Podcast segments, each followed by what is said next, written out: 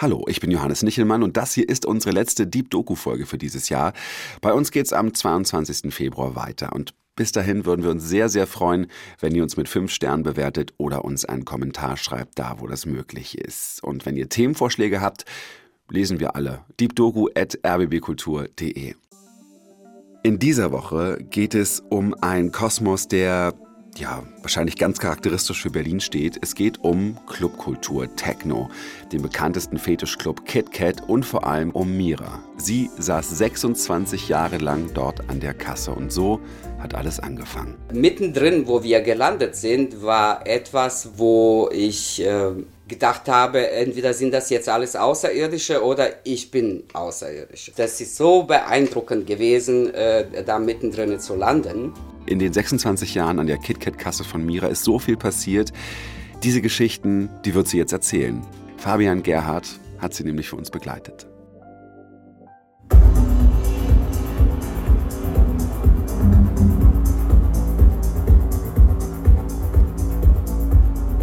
Und die Masse von, von außergewöhnlich aussehenden Menschen und Übung, ein Transzustand, äh, die so Dynamik äh, über alle hatte ausnahmslos. Ja?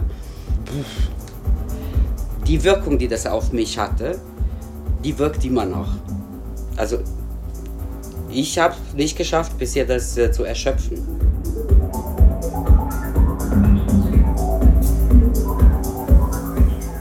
Samstagabend, 22 Uhr, an der Grenze zwischen Berlin-Kreuzberg und Mitte. Vor einem Gartentor, das in einen kleinen Vorhof und dann zu einem unscheinbaren Flachbau führt, zieht sich eine Schlange von Menschen die Brückenstraße entlang, um die Ecke am Eingang zum U-Bahnhof Heinrich-Heine-Straße vorbei und dann die Köpenicker Straße hinunter. Die meisten Menschen in dieser Schlange tragen schwarz. Viel Leder, viel Latex.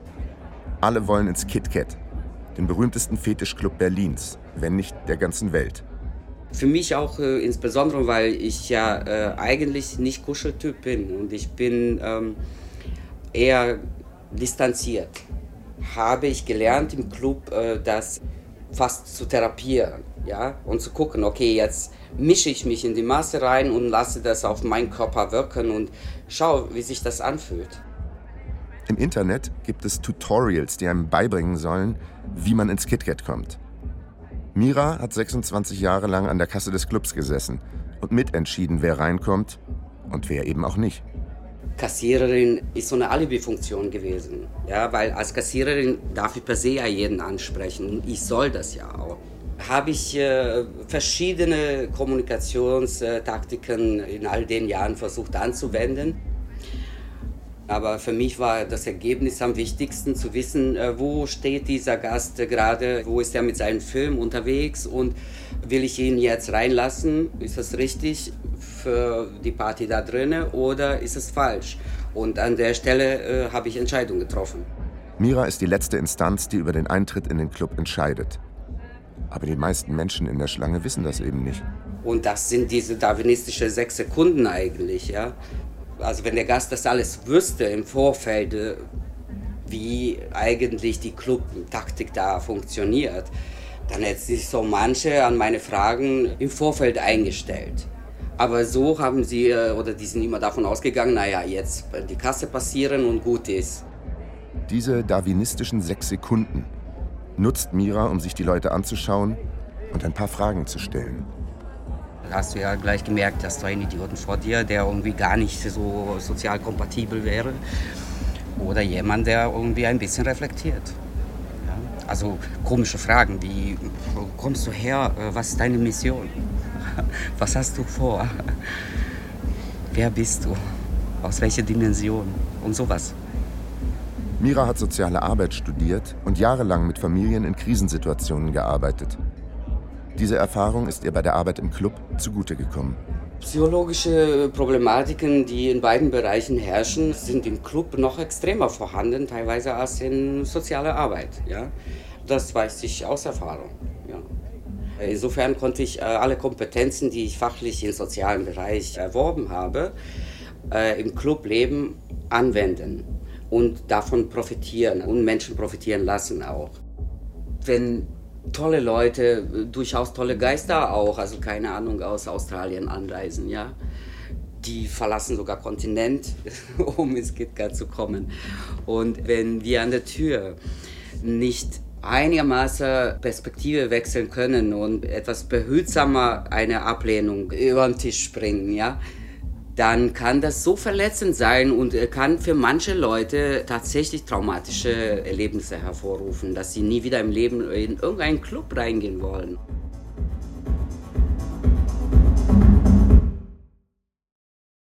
Den KitKat Club gibt es seit 1994. Benannt ist er nach dem verruchten Club im Musical Cabaret in Berlin der 20er Jahre. Acht Jahre früher, 1986, ist Mira nach Berlin gekommen. Geboren und aufgewachsen ist sie in Ex-Jugoslawien. Ich glaube, am falschen Ort geboren zu sein. Ja? Also ich habe mich immer schon als Kind äh, da falsch gefühlt, wo ich bin und hatte meine Pläne von Auswanderung gehabt. Also das war Ex-Jugoslawien natürlich, totale Provinz äh, an dem Fluss äh, Sau, sagen die Deutschen, das heißt Sava. Auf jeden Fall, also sehr, sehr brandenburgische Landschaft. Deswegen bin ich jetzt in Brandenburg gelandet und äh, lebe hier aus äh, Überzeugung, weil ich äh, hier so eine Art äh, Heimatgefühle habe. Schon wegen der Landschaft, ja. Es ist sehr fad und sehr trostlos und das gibt mir absolut meditatives, beruhigendes Gefühl. Das gab es auch in der Provinz, woher ich stamme. Mira stammt aus derselben Gegend wie die Rote Zora, Titelheldin aus dem Jugendbuch Die Rote Zora und ihre Bande von Kurt Held. Zora ist ein Waisenkind und Anführerin einer Bande von Straßenkindern, die durch Diebstähle und durch ihre unbedingte Solidarität überleben. Mira hat sich mit der Titelheldin oft identifiziert. Aber ich war sozusagen die schwarze Sora, Dark, absolut Dark. Mit dem Spitznamen Bitter. Fräulein Bitter. Und ich wusste, ich werde mit 18 weg sein. Ich äh, habe mir vorgestellt, also als Schäferin in Neuseeland zu leben. und zwar ohne Mann. und dann kam der Tag und dann war ich äh, plötzlich in Berlin. Das war 1986. Damals galt der jugoslawische Pass als der beste der Welt, weil Tito es geschafft hatte, gute Beziehungen zu beiden Seiten des Eisernen Vorhangs aufzubauen und jugoslawische Bürgerinnen und Bürger nach West und Ost reisen durften. Ich bin erstmal als äh, Touristin, junge Touristin nach West-Berlin. Ganz schön abenteuerlich. Ohne vorher, äh, was äh, heutzutage einem zur Verfügung steht. Ja, also ein Handy ist ja wirklich, äh, kann man erzählen, was man will über das Gerät. Aber es erleichtert das Leben und sich fortzubewegen auf jeden Fall, ja. Mira hat eine Freundin in Berlin bei der sie unterkommen kann. Sie beginnt, die Stadt zu erkunden. Ich weiß, dass jeder Rundgang über dem Kudamm ein Partyerlebnis war. Selbst irgendwie nachmittags, wenn man da angefangen hat, ist man grundsätzlich an der Gedächtniskirche irgendwie gelandet und da gab es immer eine Art kleine Party. Und ziemlich schnell hat man dann Leute gefunden, die irgendwie ähnlich ticken oder toll ausgeschaut haben. Und ich habe viel beobachtet, sehr, sehr viel beobachtet auch weniger kommuniziert, weil mein Deutsch nicht so gut war und das war mir immer sehr unangenehm. Aber ganz schnell und ganz viele äh, Leute gefunden, die, die das auch sympathisch fanden. Mira taucht ein ins Nachtleben. Am liebsten in der Wiener Straße in Kreuzberg. Dort sieht es aus, als wäre der Weltkrieg erst ein paar Jahre vorbei. Am Ende der Straße steht die Mauer. Die 80er in Berlin sind extrem düster. Ein apokalyptisches Zeitalter. Und auch alle coolen Orte sind düster und kalt. Also manchmal bin ich äh, durch Clubs gegangen und habe ganze Nacht mit niemandem gesprochen. Das war auch totaler Luxus. Nicht gestört zu werden und kein Begleiter oder Begleiterin, die einen ja immer irgendwie, naja, wollen wir jetzt mal dahin oder wollen wir dahin, sondern immer Gefühle entscheiden lassen, wie, wie ist es gerade. Fühle ich mich hier wohl, dann bleibe ich hier. Wenn nicht, äh, dann gehe ich woanders. 1989 fällt die Mauer. An den Wochenenden erkundet Mira die Clubs und Bars der wiedervereinigten Stadt.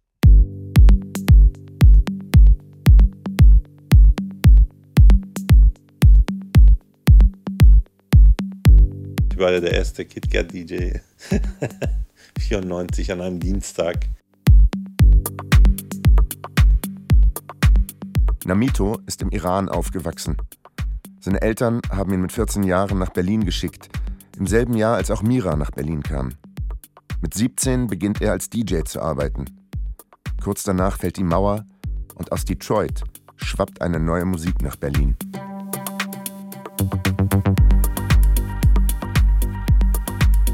Auf jeden Fall ist der Mauerfall ein ganz, ganz wichtiger äh, Teil vom Erfolg von Techno. Ohne diese ganzen Freiräume, hier in Berlin zumindest, wäre es vielleicht nicht so explodiert, wie es durch den Mauerfall möglich war. Es waren irgendwie alles so industrielle Räume oder irgendwelche abgefuckten, kaputten Häuser, wo die, die dann geguckt haben, okay, ist keiner da, haben die Tür aufgebrochen, haben dann eine Party da gefeiert. Techno wird zum Soundtrack des Mauerfalls. In den frühen 90er Jahren ist Berlin ein riesiger Abenteuerspielplatz. Am Anfang gab es dieses, dieses unglaublich äh, euphorische, weil es so ein neuer Sound war auch. Und die Locations die waren so halb legal. Ich habe in einem, in einem Haus gespielt, was am nächsten Tag abgerissen wurde. Ja. War voller Löcher. Die Wände waren, also konntest das Licht, was wir hatten drin, konntest du von außen so rausgucken, rausschießen sehen. Ja. Das war hochgradig gefährlich. Aber wir haben es gemacht und es hat Spaß gemacht. Der Strom war umsonst, weil es war einfach da. Das Wasser war da. Als wir da reingehen wollten, kam so ein Zivilpolizist an. Meinte, was macht ihr hier? Und dann hatte mein Kumpel, also der Veranstalter, der hatte eine eigene Genehmigung gebaut mit einem Schulstempel, hat ihm das in, ins Gesicht gehalten und der so, ja okay, alles klar, dann pass mal auf. Clubs entstehen im Niemandsland des ehemaligen Mauerstreifens Partys werden in verlassenen sowjetischen Kasernen gefeiert. Es roch nicht so nach Geld machen, sondern da haben sich Leute getroffen, egal ob aus dem Westen oder Osten, war zu dunkel eh, um zu sehen, ob das ist es ein Ausländer oder, oder, oder, was auch immer. Da haben alle nebeneinander irgendwie äh, eine gute Zeit gehabt. Die Musik hatte auch keine Message so richtig, weil war oft instrumental. Das heißt, das konntest du dich sondern äh, ganz gut auf, auf den Rhythmus einlassen, musstest nicht irgendwelche Texte auswendig können, um mitzugrölen. Ja? Es ging um was anderes.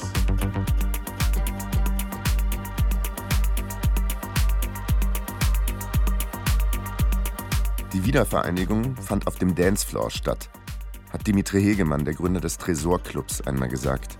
Im Osten hatten die ja diese auch FKK-Kultur und ähm, wenn du mit Und Kirsten redest äh, von KitKat, die werden dir dasselbe erzählen.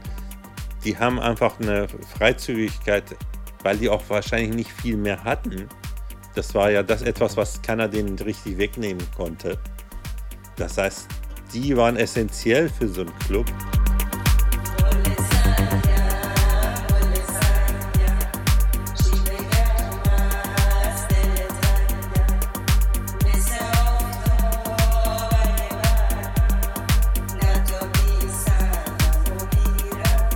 Ist manchmal Freitag raus und kam dann irgendwie Montag wieder nach Hause. Und das hatte was total Schönes. Du merkst, ich kriege ein Lächeln aufs Gesicht, wenn ich darüber rede. Es war eine ganz, ganz wertvolle Erfahrung aus meiner Sicht, die wir machen durften. Ich zähle mich zu einer privilegierten äh, Generation, die die 90er in Berlin erleben durfte. Mauerfall, diese Club-Explosion und diese ganzen Events, den Optimismus, schierer Optimismus. Die Menschheit hat einen fetten Schritt nach vorne gemacht.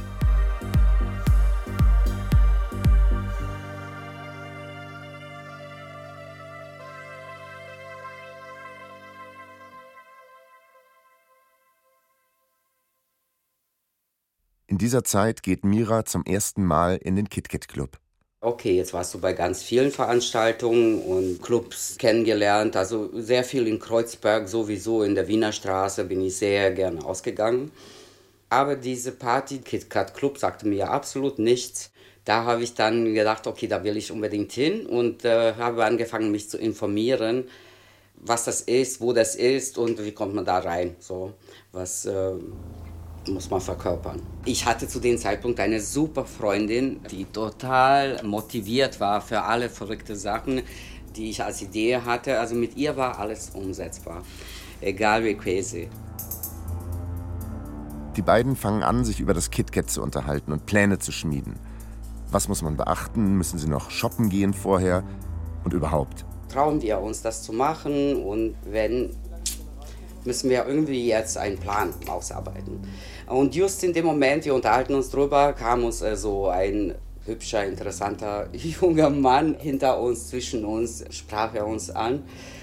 Na, Mädels, was macht ihr heute? Er sah sehr äh, konservativ aus, sehr akkurat, aber irgendwie strahlte er auch was anderes aus. Auf jeden Fall seine Frage, was wir so heute machen, haben wir nur mit Kichern beantwortet. Naja, dann haben wir ihn gefragt, na, was er so noch vorhat und er sagte, ich gehe jetzt ins KitKat Club. Wollt ihr mitkommen? Da haben wir uns äh, angeschaut und äh, konnten nicht fassen, dass die Möglichkeit so plötzlich und so unerwartet einfach mal zur Verfügung steht. Da reichte nur gegenseitiger Blickkontakt und wir meinten, jo, machen wir. Ja, und dann sind wir losgezogen. Er holte sein Auto aus irgendwelcher Tiefgarage. Also daran erinnere ich mich wirklich, dass er ein sehr beeindruckendes Auto hatte. Also sind wir eingestiegen und Richtung Kreuzberg. Ja, da meinte er, Mädels, äh, geht mal ein paar Schritte vor, äh, ich muss noch was erledigen, komm euch sofort nach. Kichernd und ein bisschen ängstlich gehen die beiden vor. Kreuzberg am Ende des Görlitzer Parks war damals noch sehr dunkel und ziemlich einschüchternd. Naja, und kurz darauf hörten wir ey, Schritte, haben uns beide umgedreht, also Schritte und Geräusche, so ein Eisen, Eisengeräusche. Eigentlich muss man sich das so vorstellen wie so ein Ritter, wenn plötzlich hinter einen klappert. Ritter mit Gerüst und das klappert alles. Wir drehten uns um und haben ihn kaum erkannt. Der sah echt verwandelt aus. Komplett verwandelt also komplett in Leder und was alles an ihm herum hing, irgendwelche Werkzeuge. Jo, der meinte, jetzt kann es losgehen, ja. Und dann hat er uns nur kurz instruiert. Das war sehr sympathisch an diesem Typen. Also zumindest habe ich die Sprache sehr gemocht. Die ist sehr klar gewesen, wie ein Militärleben. Später wusste ich natürlich, dass er wirklich auch ein Offizier war. Aber die Ansagen haben mir sehr gut äh, gefallen, weil ich total verstanden habe, keine Fragen stellen und macht das, was ich mache. Und da und da ist Eingang und schaut mich einfach mal an und dann gibt es keine Probleme beim Eingang. Ja? Das hat so funktioniert, dass die Clubtür aufgegangen ist. Es gab wartende Leute da drumherum im Hinterhof. Ja? Es war wirklich oh, also eigentlich schon so ein bisschen äh, wie ein Gruselfilm.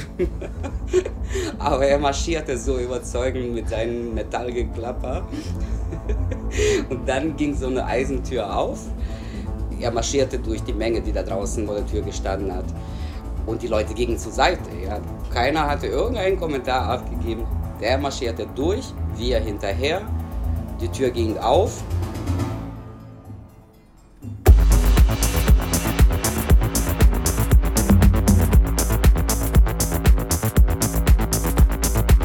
Also in dem Moment, ich habe das alles gescannt. Aber was ich gescannt habe, ist, dass eben diese Eisentür aufgegangen ist, eine Art Schneewittchen uns äh, durchgelassen hat, nichts gefragt hat, ja. Und die zweite Tür, die durch den Vorraum, also direkt in den Club führt, ging auch auf und unser Begleiter ging rein und wir waren plötzlich mittendrin. Ohne dass uns irgendjemand angequatscht hat oder auch nicht begrüßt hat. Und mittendrin, wo wir gelandet sind, war etwas, wo ich äh, gedacht habe, entweder sind das jetzt alles Außerirdische oder ich bin Außerirdische. Also das, das ist so beeindruckend gewesen, da mittendrin zu landen, dass es mein Leben lang halten wird, das Gefühl, was ich da eingesagt habe. Das ist unbezahlbar. Und als äh, mir die KitKat-Betreiberin, also die Chefin, das Schneewittchen, was ich gesagt habe, was mich empfangen hat das erste Mal im Club, als sie mich angesprochen hat und gefragt hat, wer ich bin und ob ich Lust hätte, äh, da zu arbeiten, da war ich maximal vier, fünf Mal im Club gewesen. Aber sie hat mich registriert schon das erste Mal, als ich da war. Das konnte ich nicht ablehnen. Das ist Eine gute Idee. Er kann noch ein paar Minuten, ja, und dann können wir. Gut, ich habe ja schon alles fertig. Zurück in 2022. Vier Stunden Veröffnung im leeren Club. Guck mal, das ist neu. Mira zeigt auf ein riesiges Deckengemälde voller sehr bunter, nackter Körper. Wir wollten so also eine Art eigene sextinische Kapelle machen. Ist nicht so ganz das geworden, aber bunt allemal. Mira trägt schwarz, wie fast immer. Aber dazu heute ein pinkes Top und eine pinke Perücke. Mir war eine Farbe heute. Passiert alle zehn Jahre. Die Belegschaft trudelt ein. Ich stehe mit Mira an ihrem Arbeitsplatz einem schlichten Holzstuhl an der Tür. Okay, also das ist sozusagen der Stuhl, auf dem du 26 Jahre gesessen hast. 26 Jahre. Oh, wobei, also Erkan hat diesen Stuhl so oft repariert, ja, weil das äh, für mich schwer akzeptabel war, irgendwas anderes mir da hinzustellen. Also nicht jetzt 26 Jahre, aber 20 Jahre vielleicht schon. Ja. Wow. ja. Und wirklich, also gepflegt, was das Zeug gibt. Aber es ist ähm, echt Holz zwei, drei Stunden immer vor der Veranstaltung herkommen. Ja, Teambesprechung, die Notwendigkeit für den Abend. Ja. Und dann haben wir die Tore aufgemacht und dann war die Hölle los. jedes Mal. Und jedes Mal anders. Also keine Party war vergleichbar mit der anderen. Neben Mira sitzt Kirsten, das Schneewittchen aus Miras Erzählung, die noch heute bei fast jeder Party im Club ist. In den Nächten sitzt sie meist mit einer weißen Stoffkatze im Arm draußen am Gartentor. Sie erzählt von den Anfängen 1994, als Thor und sie die ersten Partys unter dem Namen KitKat im Club Turbine veranstaltet haben. Erstmal nur alle paar Wochen.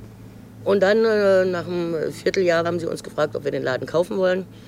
Und obwohl wir kein Pfennig Geld hatten, haben wir sofort Ja gesagt und das halt auch irgendwie gemacht. Genau. Das war die Klugauer Straße, die Turbine. 1999 ist Schluss in einem kleinen Club, der aus allen Nähten platzt. Und dann habe ich ein Jahr lang einen Laden gesucht und deswegen kenne ich ganz viele Läden, die auch heute welche sind, damals aber noch gar keine waren. Aber immer erst am Anfang alle begeistert, ja, KitKat und am Ende immer eine Absage, genau deshalb. Und dann habe ich irgendwann nicht mehr erzählt, dass ich vom KitKat bin. Und dann äh, sind wir in die Bessemer Straße, das war so eine alte Brauereihalle. Da hat es dann geklappt. Im Industriegebiet in Tempelhof bleibt der Club bis 2007. Die Lage ist aber nicht ideal. Na, es war halt schon ein bisschen JWD. Und die Miete hätte sich auch verdoppelt damals. Und äh, ich fand es nie komisch, Plätze zu wechseln. Ich fand das immer gut. Und jetzt sind wir hier schon so lange, wie wir noch nirgendwo waren. Das ist das wirklich Verrückte. Seitdem ist der Club beim U-Bahnhof Heinrich-Heine-Straße.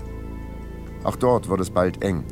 Also haben sie 2014 eigenhändig den Keller freigelegt der seit dem Zweiten Weltkrieg verschüttet war. Das ist schon ein Gang in die Unterwelt hier, oder? ja, und ich hatte so einen Makita-Bohrschlaghammer in der Hand. Und exakt hier, glaube ich, in diesem Bereich habe ich echt äh, mit so einem schweren äh, Gerät äh, gearbeitet.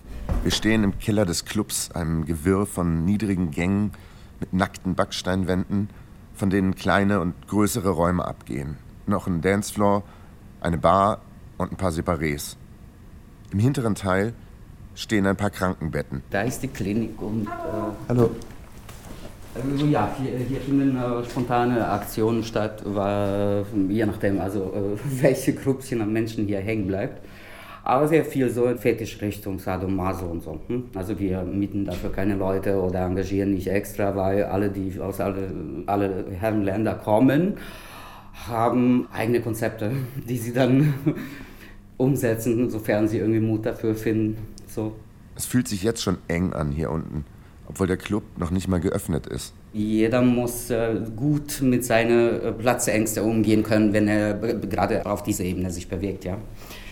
Es gibt hier überall Notausgänge, wir sind alle äh, als Security auch vorbereitet für alles, aber äh, kann schon für den einen oder anderen auch äh, so beängstigend wirken, wenn es sehr voll ist. Samstag kurz vor Mitternacht, Brücken, Ecke Köpenicker Straße. Schneeregen hat eingesetzt. Vor der Pandemie war die Schlange um diese Zeit noch übersichtlich. Heute ist sie endlos. Nach der Wiedereröffnung des Clubs im August 2021 ist der Ansturm auf das KitKat noch größer geworden. Würde ich auch bestätigen, dass die Leute viel früher, gerade im KitKat, äh, viel früher, bevor der Club geöffnet ist, äh, in der Schlange stehen und warten zwei, drei Stunden, bis sie reinkommen. Dieser Hunger, den sie haben und Angst, morgen könnte es wieder irgendwie geschlossen sein, eine intuitive Triebkraft, die denen sagt, jetzt oder nie. Clubs sind Orte, an denen laute Musik gespielt wird und Menschen sich mit legalen oder illegalen Substanzen betäuben, auf der Suche nach Vergessen und Euphorie. Einerseits. Corona hat uns durchaus gelehrt, was äh, Clubleben eigentlich bedeutet. Dass es tatsächlich nicht etwas ist, was so abzutun ist. Man macht weil man will Langeweile vermeiden oder sonstiges oder weil alles tun, gehe ich jetzt auch mal hin und so, sondern es hat uns gezeigt, wo gar kein Club offen war, wie sehr das zu unserem Leben dazugehört und wie wichtig das gesundheitlich ist, in einem Club äh, sich äh, hineinzubegeben, wo tatsächlich äh, eine Energie herrscht, die für 10, 12 Stunden, für manche auch viel länger, aber so in der Regel 10, 12 Stunden tatsächlich ein Raum möglich ist, wo andere Dinge keine Relevanz haben.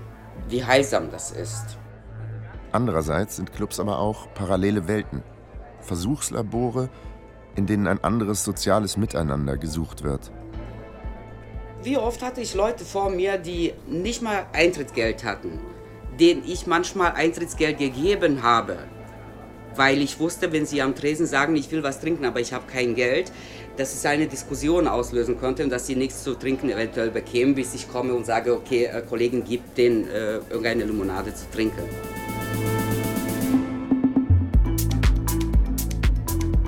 Und ich habe denen gesagt, du brauchst keinen Eintritt zu bezahlen, äh, nachdem ich ein paar Fragen gestellt habe, um, um festzustellen, was ist das für Freigeist? Was steckt da an Künstlerpotenzial? Ja? Habe ich ihnen 10 oder 20 Euro gegeben und gesagt, hier hast du auch für ein paar Getränke nicht, dass du da auch betteln musst. Also wollen wir vermeiden. Ich will, dass du guten Abend erlebst.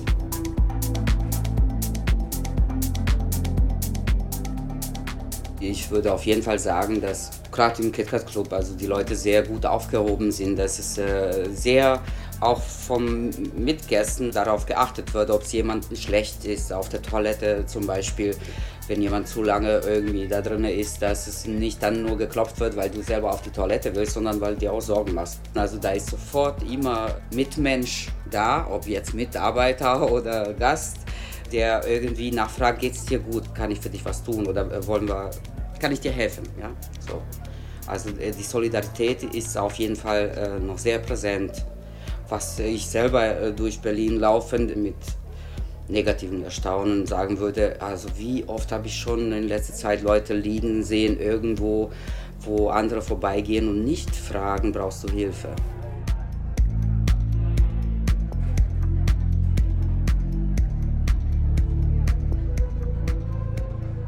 Also bei uns gibt es ja auch deswegen keine VIPs.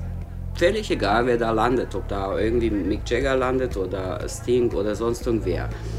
Die äh, werden behandelt, natürlich sieht man zu, dass sie willkommen sind und nicht durch äh, irgendwelche krasse Türprozedur gehen.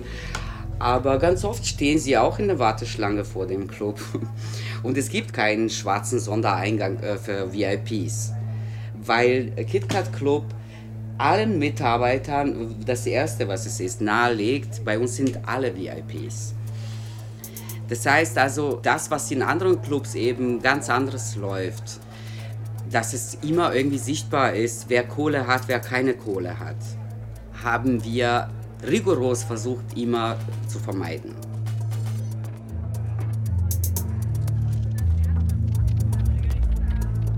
Draußen wird es kälter aus Schneeregen, ist Schnee geworden. Die Leute stehen mehrere Stunden lang an, ohne Garantie, dass sie reinkommen werden. So mal schnell irgendwo in irgendwelche Rotischock-Netzstrümpfe zu kaufen oder Höschen für den Mann von Beate Use ist nicht unbedingt die Lösung. Beziehungsweise nicht äh, Eintrittsgarantie.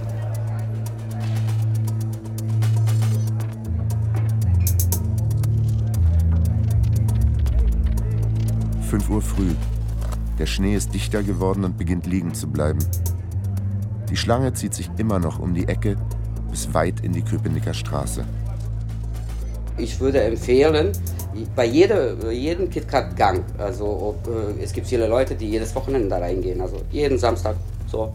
Bei jedem Samstag, also im Vorfeld so eine Art kleines Konzept zu haben. Ein paar Stichpunkte durchgehen und äh, sich überlegen, welche Ziele hatte ich, was habe ich erreicht und wie will ich heute die Nacht gestalten oder worum ist mir diese ganze Woche gegangen.